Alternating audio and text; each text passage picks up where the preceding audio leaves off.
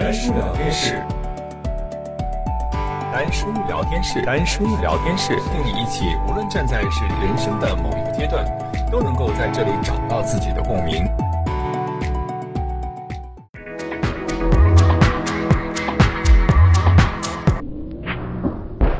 看现在的这些年轻人，他们毕业的时候在干嘛？刷抖音，那又是什么样的状态？那个时候的信息就更加的单一，我们获取信息的渠道也很简单。如果有兴趣，他就更可以去选择说我喜欢这个工作去做。但是如果没有的话呢，其实他完全可以说我并不一定非要为了这个薪资。这代际差异的一个源头，我们刚刚讲到的很多都是因为他们的形成原因、他们的时代背景、他们的经验导致他们追求的不一样，所以他们内在的渴望。嗨，Hello，大家好，欢迎大家来到小丹叔聊天室。那这是一档关注在职场和个人成长的聊天节目。每期节目当中呢，我们会邀请一位嘉宾呢，和我一起来去聊一聊在个人成长以及在职场成长当中的一些话题。那今天呢，我们聊的话题呢，就是在。职场当中的成长的话题聚焦在九零后，应该叫做新生代管理的这样的一个话题。那今天呢，我们请到的嘉宾呢是连母，我们先请连母呢跟大家打个招呼好吗？Hello，小伙伴们好，然后丹叔好 啊，Hello，连连连母好，这个连母是我特别好的朋友啊，所以今天呢邀请他来一起跟我去聊聊在。当下的这个 Z 时代，呃，新生代的这一批群体进入到职场之后，他们在管理他管理这一代新生代职场人有一些什么样的一些技巧，以及他们呃为什么在管理。应该说是管理，或者是说我们和他沟通或者协作的过程当中，有一些什么样的一些小的秘诀，在他们身上有一些什么样的特质，我们就一起来去聊一聊。那我知道连姆其实在你之前呢做了一份非常详尽的一份报告，就是对于呃这一类群体呢做了一个非常详尽的一个研究。那能不能先给我们简单的介绍一下这个报告是？针对于什么样的群体做了一些什么样的一些研究呢？嗯，好的，好，那个也谢谢丹叔的开场介绍啊。那个呃，我们其实今天的话呢，想跟大家聊的是这个新生代的话题。那其实这个话题蛮热的，是对，因为我们会做很多的一些项目嘛，然后会发现很多的一些就是近几年以来一直在不停被提到的，就是。啊，新生代是怎么样的？代际是怎么样的？特别是我比较有感触的是去年吧，对，去年差不多零零后就开始进入到职场当中了。是的，而且我觉得这个好像。突然间给我的感觉就是，突然间零零后就进入到职场，敲开了门。对，就是所以说大家就一直在说啊，零零后开始进入职场了。我们这些什么七零八零啊，甚至九零后就又有一点慌了。哎，还真是那天我听到了一个九零后给我一个反馈说。作为九零后，我怎么样跟零零后进行沟通？我说啊，这个话题，我这突然间 对于我们可能更靠前的这个代际上的这个差异会更大。所以今天这个话题，我相信很多的伙伴一定会比较感兴趣。嗯，那其实连姆，呃，我我知道连姆为什么要去做这个呢？其实连姆呢是一个在行业当中呢非常。有洞见的一个咨询顾问，所以从他的角度上来讲的话，对于零零后进入职场这一批人，他们的一些特点，能不能跟我们去聊一聊？嗯嗯，呃，资深谈不上，经有一些经验啊，就是是这样，因为我其实这几年比较很多的一些项目会聚焦在新生代，或者说是一些那个刚毕业的孩子是怎么样进入到职场当中的，呃，所以说的话呢，包括其实也很有幸，去年的话呢，我们刚好去做过。一份就是关于 Z 时代的职场调研、职场期望的调研报告。那刚好去年做的时候，也是零零后进入职场或即将进入职场的状态。所以说的话呢，我们其实有了一些发现和洞察。所以今天的话呢，就这些来跟大家聊一聊这些事儿。呃，那其实核心点的话呢是这样的，就是说，呃，我们在调研的过程当中啊。呃，其实会发现，就是说，我们其实会调研两个群体。那这个群体的话呢，会有些差异。一部分是，呃，就是偏向于 Z 时代或者我们说新生代的部分。那它会是什么样的状态呢？大概就是说，可能现在目前在呃大三、大四，就是马上就要面临职场的，还有一些的话呢是刚刚进入职场一两年的这种，所以基本上我们年龄也就框定在呃九五甚至九八以后到零零左右的这个样子。对，那这些的话呢，我们其实会了解他们自己是怎么看待自己的，以及就是说他们会觉得，呃，可能外界也听到了一些声音，会是怎么样？那同时的话呢，其实我们也去了解了很多企业当中这些，特别是八零后。或者甚至有一些会介入到就是七零七五后的这种状态，就是我们说 boss 他们眼中，他们会本身对于这些 Z 时代是怎么看的？所以我们其实在这时候做了去年做了这样的一个调研，也有了一些洞察的部分。让我来猜猜，这个里面一定会有一些差距在吧？嗯，其实有，一定是有，而且我们其实会发现啊，就是说，呃，我们在跟 boss 去聊的时候，其实往往会听到他们有一些。标签，或者说觉得啊，现在的年轻人啊，小年轻啊，想法很多，不太好管。所以说，其实我们在调研的时候也发现，就是 BOSS 在他们对于新生代的眼中的一些呃，就是特质的话，他们会觉得他们很个性，然后不从众，很有想法，也很有创意，很崇尚自由。这些基本上在我们调研的数据下来排第一、第二、第三的。对，这是这 Z 时代他们自己认为。Boss 眼中啊，boss 哦，boss 眼中哦，对，那还是蛮有差距的。那呃，我特别好奇 Z 呃 Z 时代的这部分群体，他们自己认为是什么样子的？嗯，其实我们访谈下来，包括调研下来的数据，其实 Z 时代这三条在他们的评价当中都是很靠后的。哦，并不是前三的。对，就是甚至是已经排在基本上要末尾的程度了。哦，对，有意思。对，所以其实我们也对他们进行了一些访谈。然后访谈的事情的话呢，其实这些 Z 时代会说。他们本身的成长环境里面就有很多的一些新鲜的事情在发生，比如说，可能我们说，呃，九五后我们访谈到的一位，他说在成长的过程当中，有很多的一些大事件是，比如说奥运会的举办。世博会的举办，然后他们也有更多的一些机会去面临说有很多的尝试和选择，因为他们也尝试做过一些志愿者啊，然后去尝试就是在那个一些工作或者说是生活当中尝试做一些实践啊，让他们其实对于工作本身有一些很好的想法和概念，形成了他们自己的一些独立人格，他们会觉得啊，工作原来是这个样子的。所以说的话呢，他们就很有自己的一些想法，但他们认为这些并不是很个性，在他们当中很普遍。所以呢，这个就是嗯，可能在 BOSS 眼中会觉得他们很独立，但他们成长的环境其实就造就了他们是这个样子。嗯，其实我呃也听到过有一句话说，这个新生代的员工他们是更靠近时代脉搏更近的这样的一些群体，所以他们对于当下的时代新鲜的这种的。呃，视角啊，或者是一些新鲜的产物掌握会比较快一点，所以这个是不是也会和我们的 boss 之间，呃，有很大的这样的一些视角上的差异？一定会有，就是说在这个过程当中的话呢，实际上因为这些新生代他成长的环境，呃，其实本身就是在我们互联网快速发展的过程当中的，他们每天接受到的这些信息啊，跟我们 boss，我们想象一下，嗯，比如那个我其实是。踏，我是八九年的，我踏着就是一点点时间，就是九零，我们就算九零。哎，对对对。但我们回想一下，就是我在大学或者刚毕业的那个过程当中，那个时候我们刚开始流行微博。嗯。对，然后信息的话呢，就是开始有一些信息比较快速的能够获取，就是比如说微博上报了一些什么事件，然后哪个网络明星又怎么怎么样了，然后我们就蹲在微博上去搜很多的一些信息，说啊原来可以吃瓜。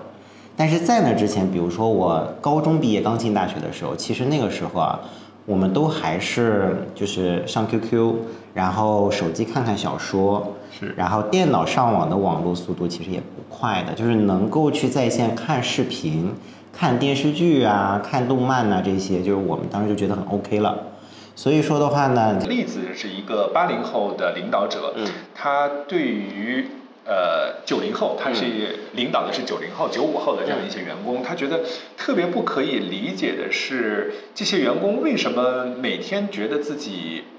呃，非常的优秀，非常的光鲜，然后在领导眼中认为是一个躺平的状态，但其实，呃，在新生代的员工的眼里呢，他们觉得他们自己是非常有意意见主张的，非常有个性的，知道自己要什么，我呃只对我感兴趣的事情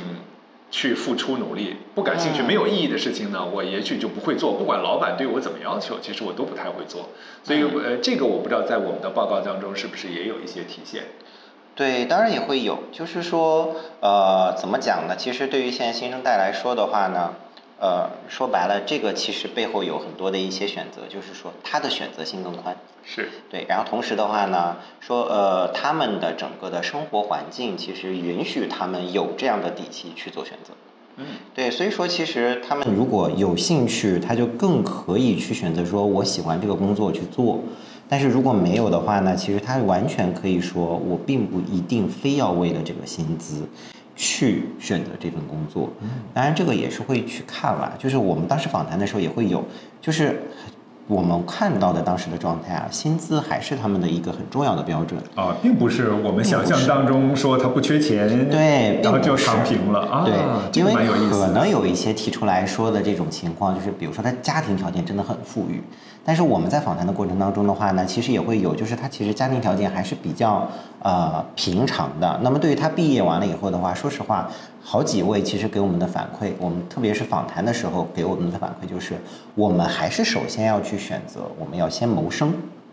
但是在谋生的背后，他们要选择的就是说，一个是要持续学习的平台，还有一个就是他们会希望通过这些赚钱的方法提升他们的生活质量。哦，对，还有这个诉求，这是我们呃，算是 Z 时代零零后的这样的一些诉求了。对对对，就不是说我只是为了生活，而是说我还是希望有更好的生活质量的，我希望有更好的一些品质。啊，那这个其实还是蛮颠覆我对于 Z 时代这部分群体在金钱观上的这样的一个认知的。嗯，对，就是这个词的话呢，比如我们有的时候会看到网上刷到，这两年比较流行，叫做精致穷。对，精致穷，对吧？就是我虽然说收入不高，但是我要活得精致。精致。对，在精致的这个背后的话，总归是会需要有一些资金的支持，所以谋生还是它的基础。是是是。那所以他们在一份工作当中。是不是更在意他自己的薪资、呃意义、价值感以及他的回报？嗯，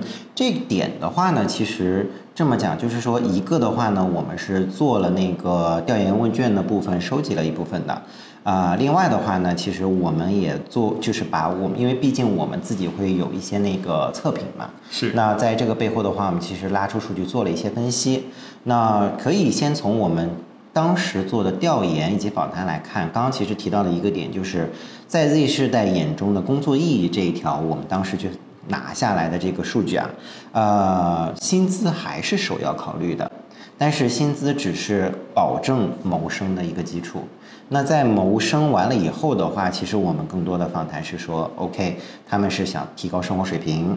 然后他们是要一个可持续学习的平台，那。还有，就所以说这点来说的话呢，其实我们可以看到，我们当时调研下来的数据，第一条，工作的意义是实现财务自由的一个途径，薪资还是首条，但是并不是说我为了生活，我还是未来想实现财务自由的，财务自由也是他们想要的一个很好的一个自由的体验。然后呢，就是在这个过程当中，还有第二条就是是可持续学习的一个平台，这是工作的一个意义。第三条就是为了提升我们的生活质量，那这点也是很重要的。所以说的话呢，我们会看到，虽然前三条有两条都跟薪资有关，是，但是还有更多的底层的东西，就是生活质量的提升和自由的追求。啊，自由也很重要。对对，所以说这些的话呢，其实就是我们当时调研数据下来拿到的一些信息。当然，我们当时从我们背后的那个测评的数据，其实拿到的一个情况来看的话呢，其实也印证了我们刚刚讲到的那些部分。因为在我们这个数据当中，其实我们可以去讲一下，有一个维度，这个维度的话呢，就是我们这个测评的一个维度叫做唯美，就是我们会测人的一个内心渴望度，他的内驱力，他想要的是什么，什么能够激励到他。那有一条就是有一个维度，就是唯美的这个维度。那唯美的解释的话呢，我们其实一般都会解释说，啊，我们会希望有一些感受、体验、平衡。如果唯美这个维度比较高的话呢，其实对这些是会有很高的追求。对。然后我们在数据拉出来的时候，就会发现啊，呃，在 Z 时代的这个数据当中，它的分数。在所有的维度里是最高的。而如果说我们拿出来跟像我们这边做过比较多的八零八五后的人去做对比，就是一般中层管理者，嗯，他们在唯美的这个维度上基本上是排到第四或者第五位的那，差别还蛮大的。对，差别是蛮大的。所以说这个就会发现啊、我们可能在中层管理者的时候，他们可能没有这么注重个人的感受和体验。其实反过来，这些人可能更注重的是说。我工作的效率要高，我要有实际的产出，我要能够有自己的个人权威性，我比较追求我的个人影响力，我想带团队。但是反过来的话呢，新生代其实追求的是我工作中间也是要有我的个人体验的。我如果对于这个体验好，我加班都没有问题。但是如果说我在你这个团队或者工作当中，我的体验不好，那可能就给直接 say goodbye 了。啊，所以体验感对于他们来讲是一个很重要、排名第一的一个指标，是吧？对对，其实这个就是我们在就是很就是科学的角度来看，真正的看到的一些差距就会出现了。所以这个时候的话呢，其实为什么会有前面的那些部分，是因为可能我们我们在分析的时候，包括访谈的时候会发现，因为大家的视角不一样，所以说大家追求的渴望不一样。那比如说我的老板可能是一个追求实际的，他追求我的工作要有投入产出比，那自然而然可能他也会用这种方式来去要求下属。但是对于他的下属来说，可能如果带的是这些啊零零后，这些零零后，我是说的是哦，我觉得这个工作要有体验感，我觉得啊大家氛围要和谐，我们要一起能够有所创意啊，有脑爆啊，做一些很有创新的事情啊。那如果在这个过程当中，他们两个的一些观念的差异就会产生，然后就会有我们刚刚说到的，比如我觉得你太个性，然后你觉得啊、我没有啊，我们就是这样的啊，嗯，就是这样的一些冲突就会出现了。哎，这个让我想到了，其实呃，在前一段时间遇到了一个八零后的管理者，他就觉得零零后的在他的员工这个场景当中，怎么嗯这么要求工作生活平衡啊？嗯然后需要注重这种美的东西啊，然后你要给我的呃感受是美的，然后要求他的老板去穿的赏心悦目，嗯然后他的老板穿的不呃这个邋里邋遢的也不行，然后呃他的同事呢要跟他聊聊在一块儿，同时还要玩在一块儿，这种感觉，这个是不是也跟我们的唯唯美导向会有一些关联呢？对，会有，而且其实他们不仅跟刚刚的唯美的导向的差异性，就是他们两个的渴望度的差异性有关系了。嗯还有一个很重要的点，就是因为他们没有看到彼此的差异，是，所以我们说，其实代际差异的一个源头，我们刚刚讲到的很多都是因为他们的形成原因、他们的时代背景、他们的经验，导致他们追求的不一样，所以他们内在的渴望不一样。是，但是这个部分，如果说他们没有很好的去同理对方的话，其实说白了就是会出现一些分歧。是，就是比如说我会贴标签，呃，可能比如说我的我现在是八九，然后其实我追求的是实用，我就是追求我工作效率一定要高。其实我对文美的追求没有那么高，嗯但可能我的下属是是这样，就是文美很高的。嗯那有的时候他可能为了做一张图片而去说，我花了一个下午的时间。而我其实在着急，我是老板啊，嗯我在着急着说，你赶快把这你赶快把这篇文章给我做好了啊！嗯嗯这个图只是其中的一部分，而且是很小的一部分，你不要追求的那么精细。但他就觉得啊，这样不好看，这样我觉得嗯没有达到我的标准呐、对吧？所以在这个时候的话呢，我就会说，你为什么那么固执？你为什么不能赶快把这个事情做掉？你能不能提升一下效率？然后呢，他就会反过来说，你你能不能对这个工作有点追求？你能不能对于这个东西，就是有一点就是你的就是审美标准也好啊，或者你觉得啊这个东西要发出去要对得起我们的品牌啊，在这个时候的话呢，我们俩都会给对方贴标签了。嗯，对，然后的话呢，我我们可能就会产生的一个状态是说，零零后就是这个样子的。嗯，听起来他们就是听不进我们的想法，他就是太固执、太自由、太有个性。是听起来，如果不加以调整的话，就会演变成激烈的冲突，到最后就会产生一些不可挽回的一些后果。对，就或者说可能我们很难去带 Z 世代啊，这就是我们其实很多时候会遇到的。呃，我们的一些项目或者我们的一些客户啊，很多的 HR 提出来的就是企业当中遇到的挑战和诉求。是是是，那呃，在这些差异当中的话，你会怎么样的去跟你的下属进行沟通呢？有没有一些你的妙招可以分享分享？嗯，呃，我觉得是这样的，就是说，其实在这个过程当中啊，我也经历了一些就是心理上的调试的，是，就是确实，哦我举个例子啊，就我真实带人的例子，呃，因为刚刚讲到的那个例子，其实就是一个真实的例子，是在我前些年的时候去带我的一个当时的刚大学毕业生。呃，然后其实他就是实习的时候进到我们公司就开始工作，然后那个时候的话呢，就是我要急着让他出一篇文章，然后其中有一张照片，他就给我 P 了一个下午，然后我其实那一天是要把这篇文章发出去的，所以文章他都没写，然后呢，当时我其实就直接跟他的反馈是说，你能不能不要那么固执，这个东西没有那么重要，但是他就是不听，他就是要把那张图 P 完，然后晚上加班加到半夜去把这个文章做好。发给我看，嗯，但是他也坚持要把这个图片 P 完，P 成他想要的样子。想要的样子，对，所以那个时候的话呢，我其实是对他有一个标签在的，就是你为什么不能够提高一下效率，不要在这种事情上浪费时间。嗯，然后，但是好在就是他，我觉得其实是他当时会给我的一些反馈，就是他说我就是想要去做这件事情，我觉得这件事情的话是我觉得。他批完好，他有成就感，他觉得这个东西发出去，他有成就感，他想要尝试，他觉得在这个过程当中他试错了，他有体验了，他就觉得嗯很开心，是一个很好的经历。就是这是后来他跟我的反馈，他会有给我的反馈，然后这个其实当时的话呢还没有太多的思考，然后就是比如说我去年在做这个调研的时候，我会发现哦原来是因为我没有理解到他想要的是什么。所以，我其实去年在做这份调研的时候，对我也有一些比较好的启发，就是我开始理解说，我需要给对方一些空间，但是我也需要去探寻，就是我会问对方，嗯，你为什么一定要坚持做这件事情？可能这件事情对你来说意味着什么？嗯，就我觉得这些是我会尝试去慢慢开始去做的事情，嗯，然后会理解对方为什么想要去做这些事情，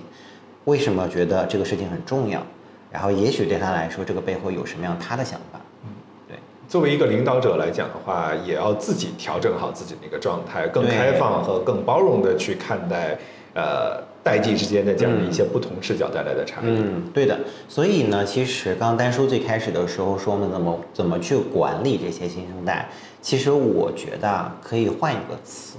因为我们觉得，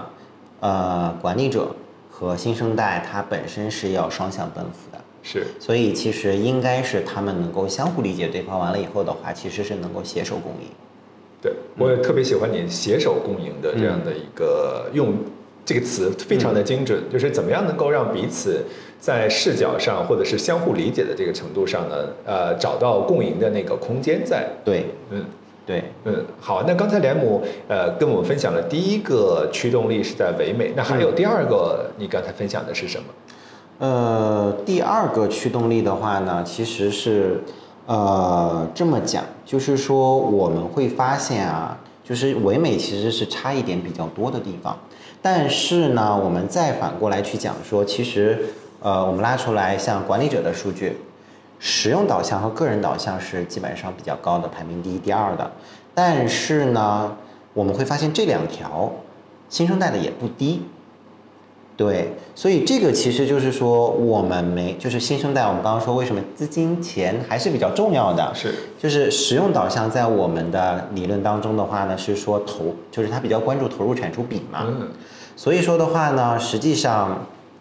金钱和收入是比较快能够反映出来的，但它并不跟实用导向真正划等号。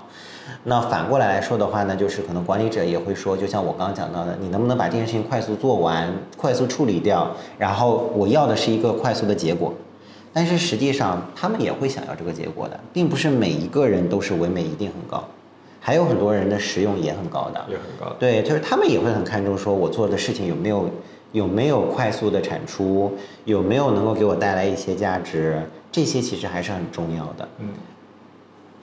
听下来，其实和 Z 时代的人沟通，或者是呃，我们更好的协作，嗯，呃，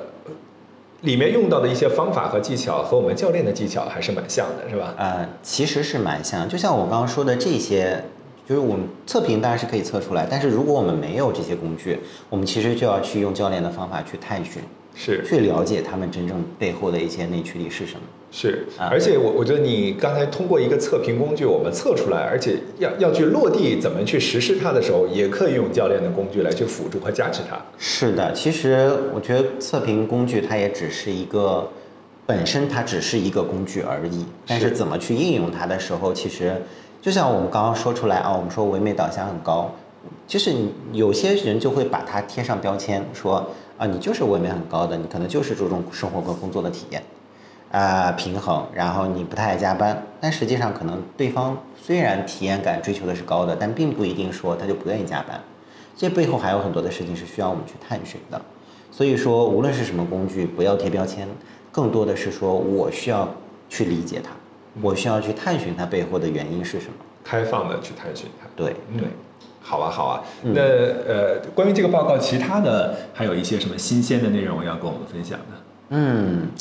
呃，我们在做这份调研报告的时候，其实因为这个调研报告是全国的数据，嗯啊、所以说它不仅仅只是北上广一线，啊，我们还会发现有一些比较有意思的数据啊，就是，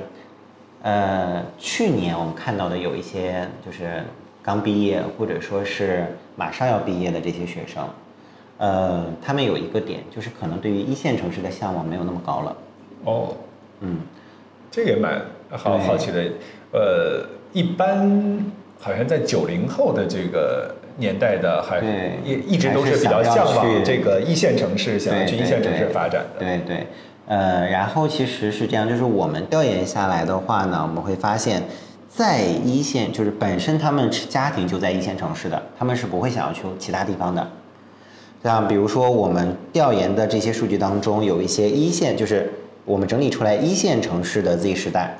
他们未来会渴望工作的城市还是在北上广的一线城市的，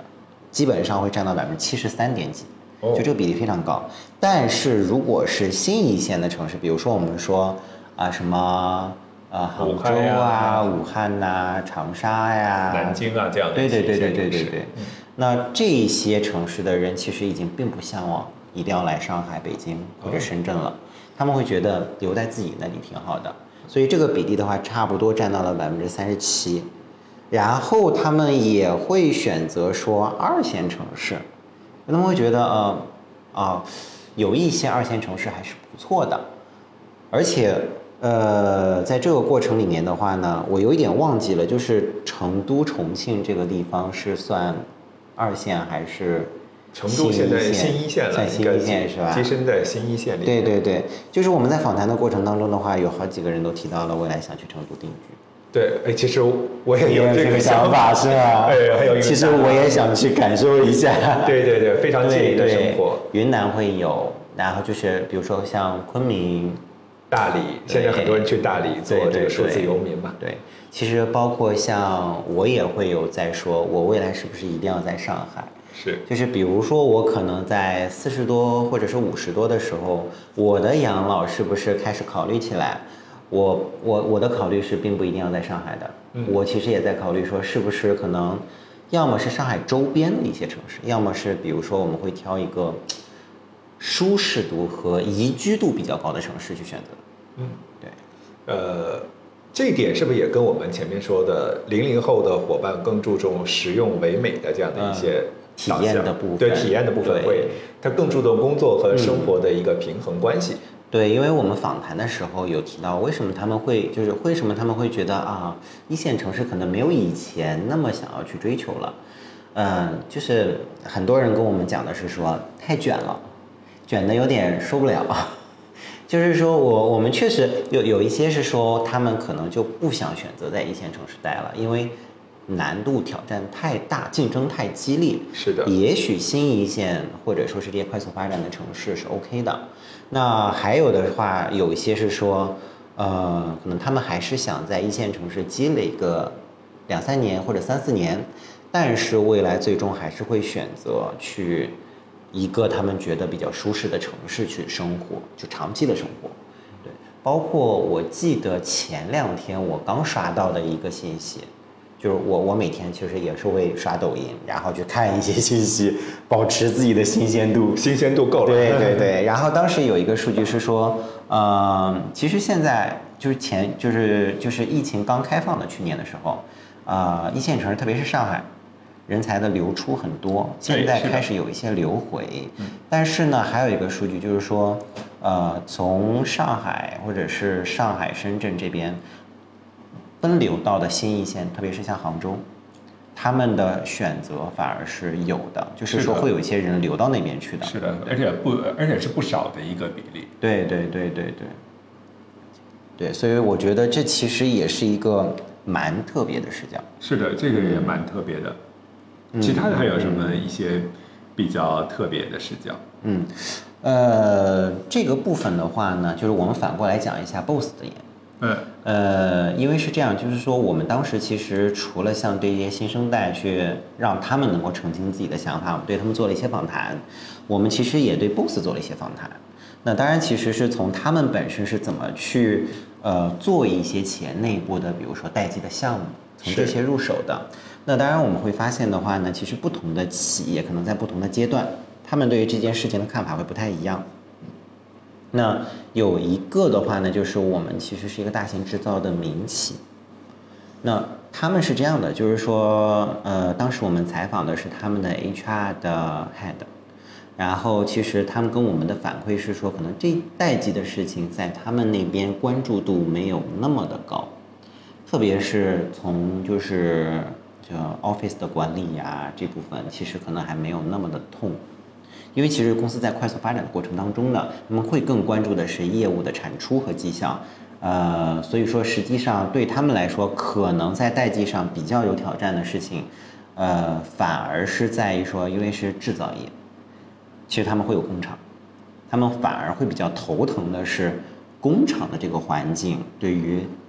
招一些新鲜血液来说挑战会比较大。哦，这个是一个蛮独特的。确实，我不知道现在的新生代对于进入制造型的企业，他们怎么看？嗯，我我们其实除了这些访谈以外，我们其实也会搜一些市场上的大数据，特别是前一段时间，就前两个星期的话，我其实也搜到了一些二三年的最新的数据啊、我记得好像是新浪发布的，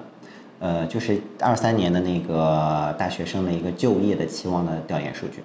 然后里面的话呢，实际上有放了一个新生代希望去从事的职业，呃，制造业排名是蛮后面的。啊、然后的话呢，其实，在制造业当中的话，他们提出来的挑战就是，可能本身这些公司的品牌很大，但是有一些其实确实是需要一些技术是有有专业度的，他们要招大学生，但大学生招进来之后的话，发现哦，我要三班倒，然后的话呢，我可能要在工厂的这个环境当中去工作，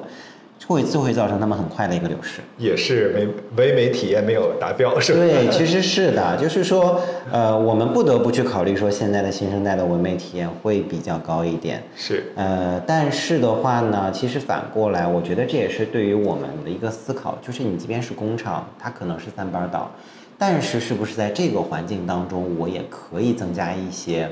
让他们体验比较好的？没错，我我我其实曾经跟一个制造企业的 HR 去聊过这个话题，就是他们谈到了要现在他们自己就有这样的一个觉察，要去升级员工的住宿，嗯。呃，包括洗浴、出行等等嗯这个食堂啊，对这一系列的体验感，因为呃。他们在招聘的过程当中，很明显的发现了说，呃，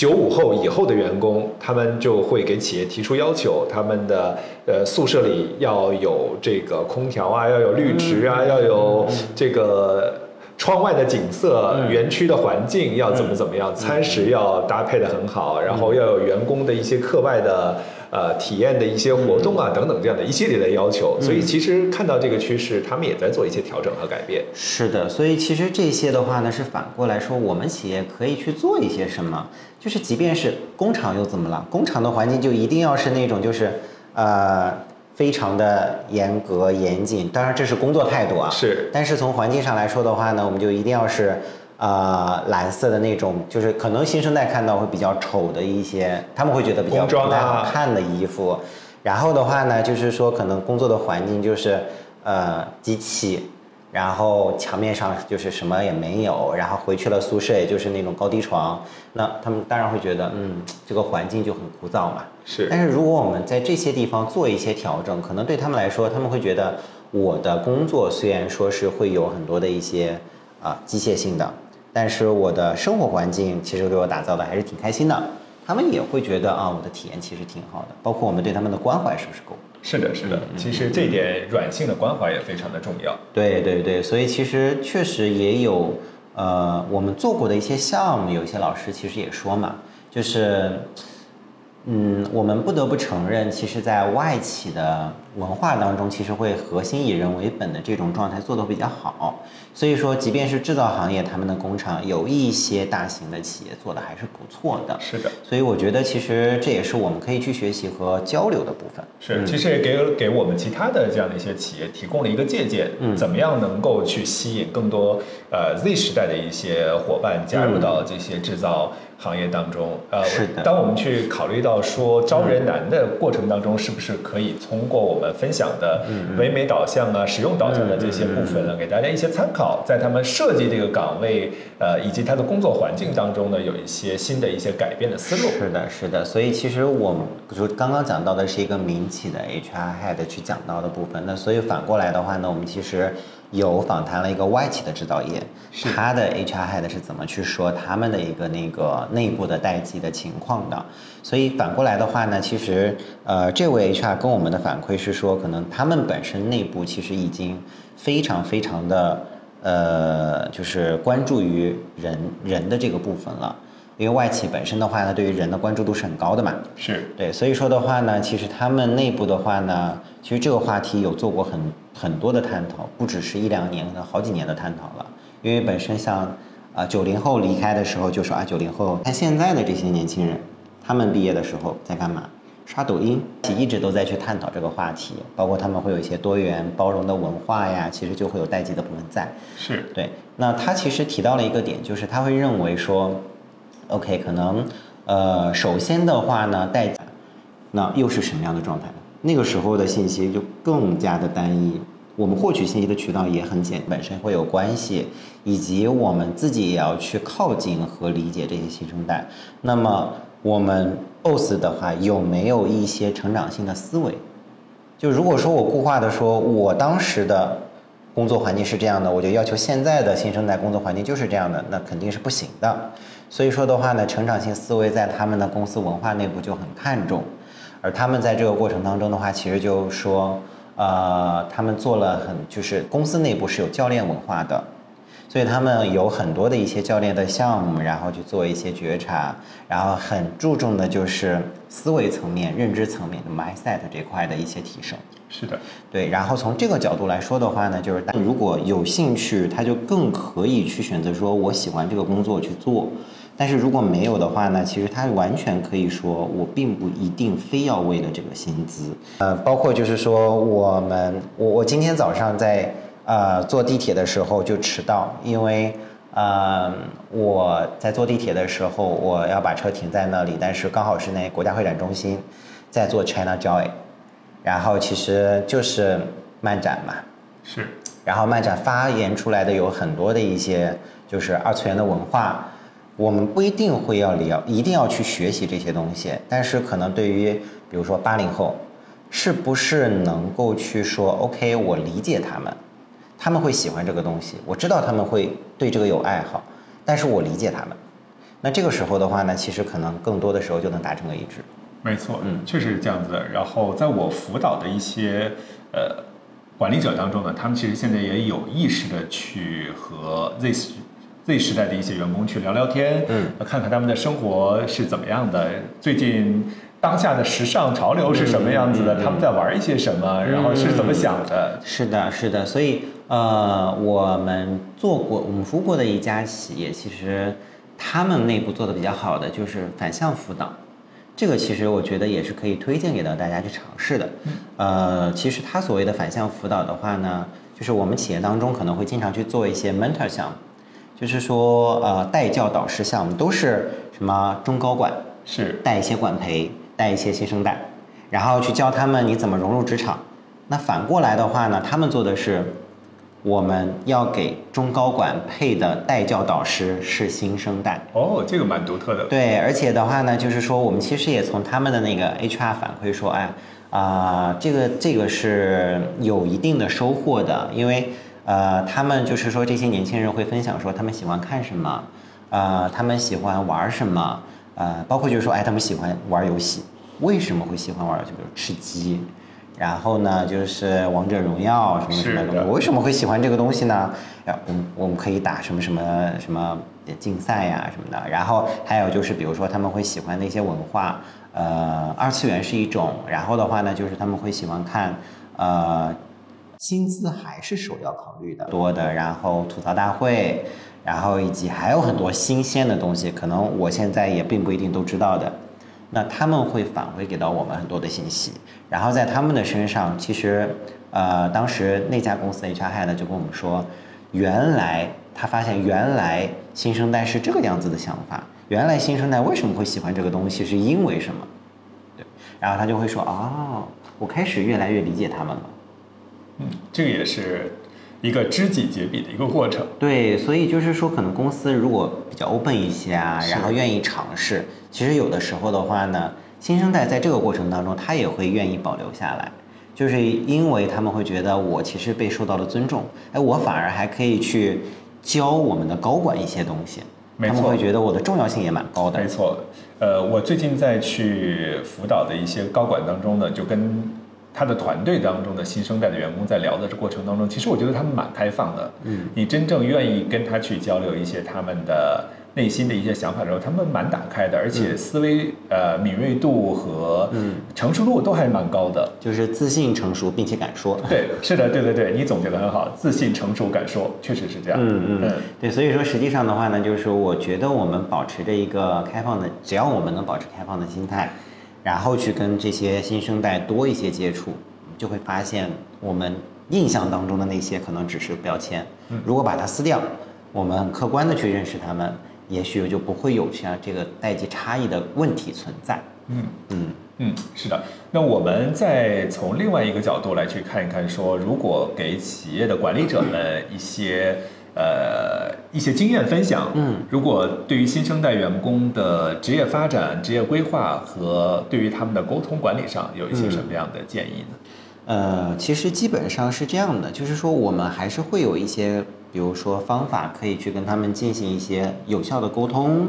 或者说是帮助他们去成长的部分。但是这些部分的话呢，其实除了我们刚刚讲到的，就是撕掉标签，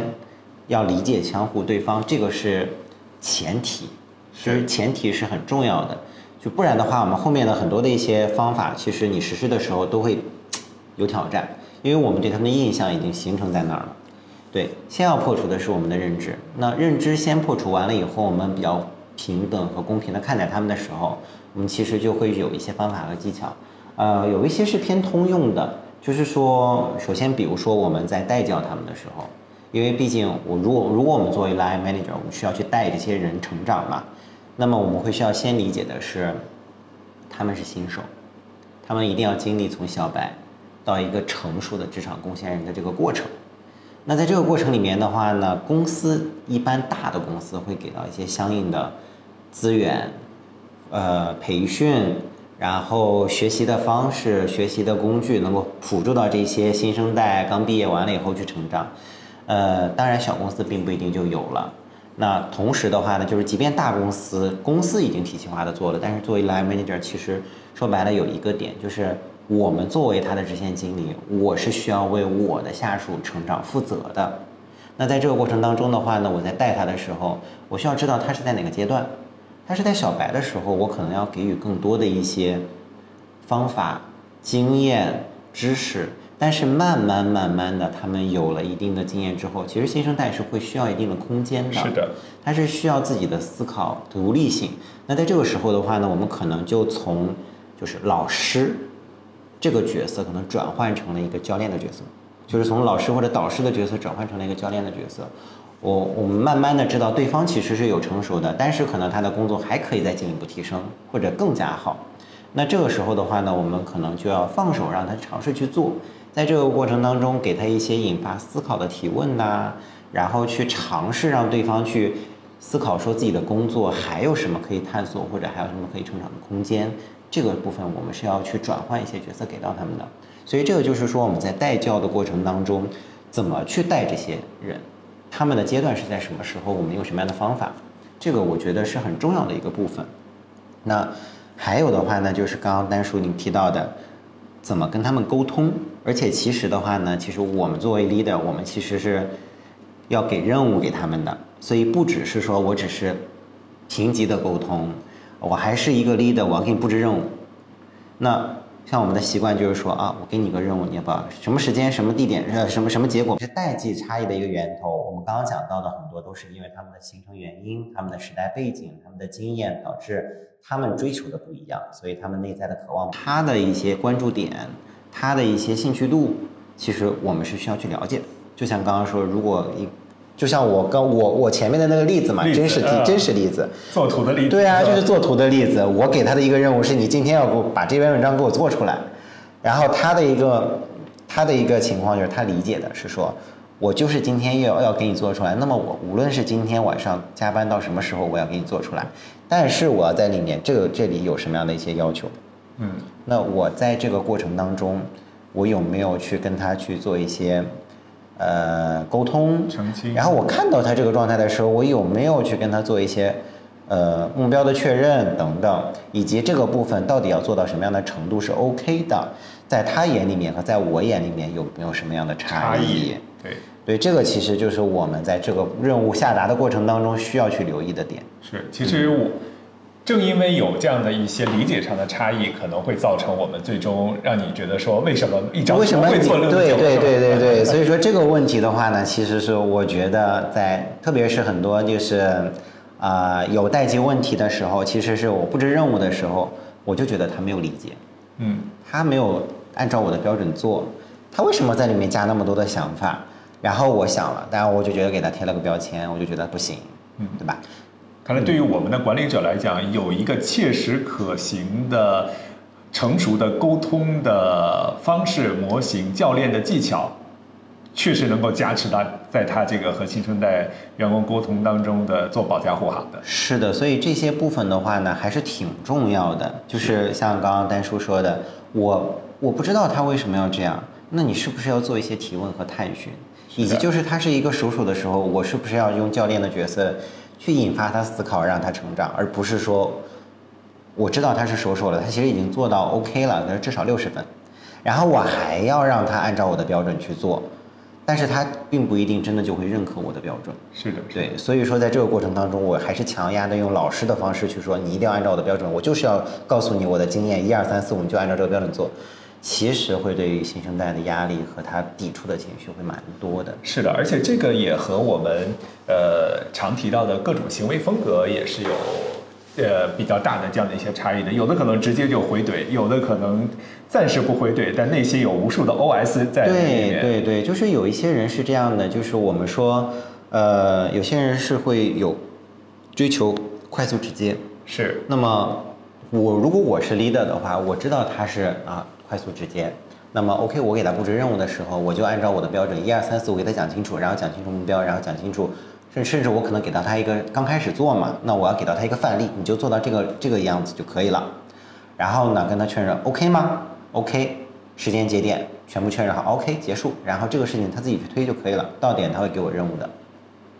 但是如果说可能这个人是一个就是追求细节、严谨、细致，那我可能就像刚刚的那种任务布置的方式就不行。是的，我需要告诉他里面的细节，就是说在哪几块儿你可能要怎么样，然后去跟他去确认你有没有什么样的一些疑问，有哪些细节你需要我再进一步跟你确认的吗？就这些时候的话呢，其实不同的人的风格，他有一些沟通习惯是需要我们去给到的。是确实在不同行为风格的和他匹配的沟通方式上，也会去给我们的领导者也是一个挑战和学习的一个机会。是的，当然反过来的话呢，其实说实话，新生代也需要知道，我在向上沟通和汇报的时候，我的老板是什么对其实这也是一个相互学习、相互成长的一个过程。是的，因为比如说再换一个角度，我就像向上前面我的例子嘛，如果我的那个当时带的下属，他知道我的风格，我就是快速直接，然后呃要结果。是那你给我沟通的时候，嗯，他并没有，他当时并没有跟我说他什么时候要交给我，他只是在说我要把这张图先做完，然后我去写东西。然后那个时候的话呢，我是很焦躁的，因为我要不到结果。但如果他反回过来说，